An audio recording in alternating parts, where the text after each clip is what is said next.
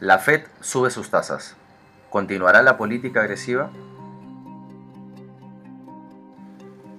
InvertiNews llega gracias al fondo de inversiones Accessing Trading.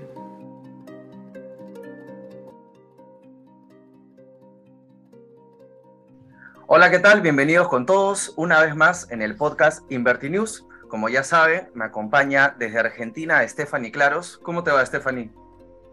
Muy bien, muy bien. La verdad, ¿cómo estás, Alonso? ¿Todo bien? Todo bien, perfecto, por acá, con una semana bastante movida la que tuvimos. La verdad sí, con muchas noticias, eh, novedades, expectativas también, eh, bastante movidito todo.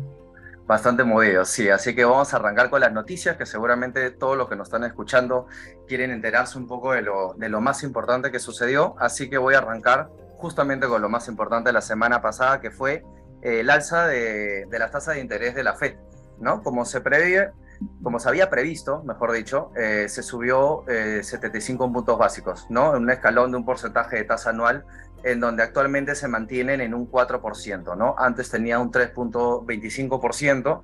Eh, las declaraciones de Jerome Powell, que como sabemos es el hombre fuerte de, de la Fed, habían sido un poco atractivas, por decirlo de alguna manera, sin embargo, no descartó la posibilidad de entrar en una fase de recesión en cualquier momento, ¿no? Que esto fue lo que lo que realmente tumbó el mercado, digamos, porque dejó en intriga a la mayoría de analistas. Textualmente, lo que dijo Jerome Powell fue, restaurar la estabilidad de precios requerirá mantener la postura restrictiva de la política durante algún tiempo. Entonces, eh, si bien el mercado ya había descontado los 75 puntos base, esperaba pues que la, que la declaración de Powell eh, se anuncie, digamos, eh, eh, un aterrizaje un poco más suave, como él mismo lo había dicho, ¿no? y empezar a bajar un poco esa agresividad en el alza de tasas. Eh, al parecer, por sus declaraciones, no se dio así, aunque este, hay datos en esta semana que nos van a dar un poco más de alcances si es que va a ser así o no. Así es, tal cual. Precisamente como comentabas, este jueves sí van a ver, eh, se van a presentar las cifras de inflación de octubre eh, precisamente estamos todos expectantes a eso. Em, la realidad es que, por un lado, como adelantabas, hay una mirada eh, pesimista, por así decirlo, por todos los aumentos que vienen teniendo, ¿sí? Entonces, de esta manera, los economistas prevén que la tasa anual de inflación se situará aproximadamente en un 8,0%, ¿sí? que la tasa mensual de inflación aumentará un 0,7%. Esto es una probabilidad, ¿sí, Alonso? La realidad es que todavía no tenemos algo más preciso hasta el día jueves, hasta que tengamos datos más exactos, pero es algo estimativo que, bueno, se viene de alguna manera adelantando como para para tener una idea.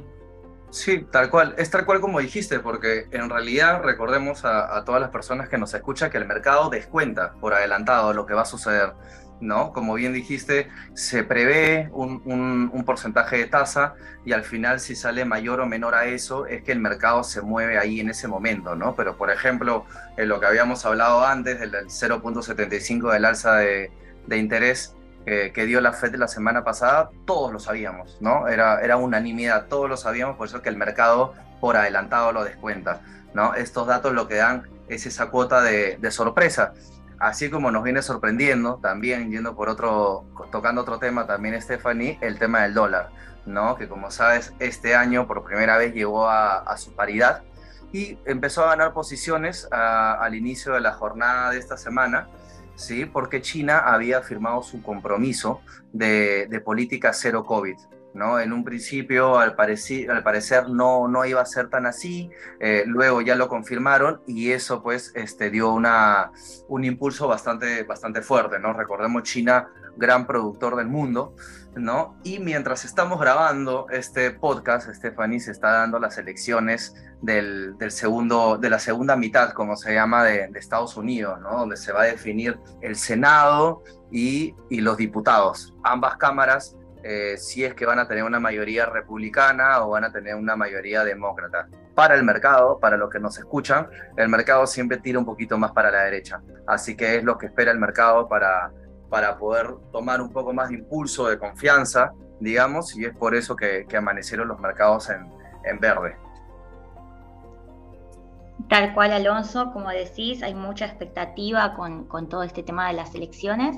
Y para tirar un dato de color, ¿sí? que puede sumar, la realidad es que Donald Trump eh, aseguró que va a estar dando algunas eh, declaraciones ¿sí? en una de sus casas en los próximos días. Entonces, eh, todos atentos también a lo, a lo que vaya a decir entre sus declaraciones. Bueno, perfecto, estaremos atentos aunque me la juego que se va a lanzar como presidente. Exactamente, todos lo sabemos en el fondo. Todos lo que sabemos, es un secreto a voces. Así que bueno, con esta nota de color, como dijiste Stephanie, cerramos ese podcast. Espero que la hayan pasado muy bien como nosotros y nos vemos la próxima semana para más información. Gracias Stephanie. A vos, Alonso, hasta la próxima. Inverti News llegó gracias al fondo de inversiones Accessing Trading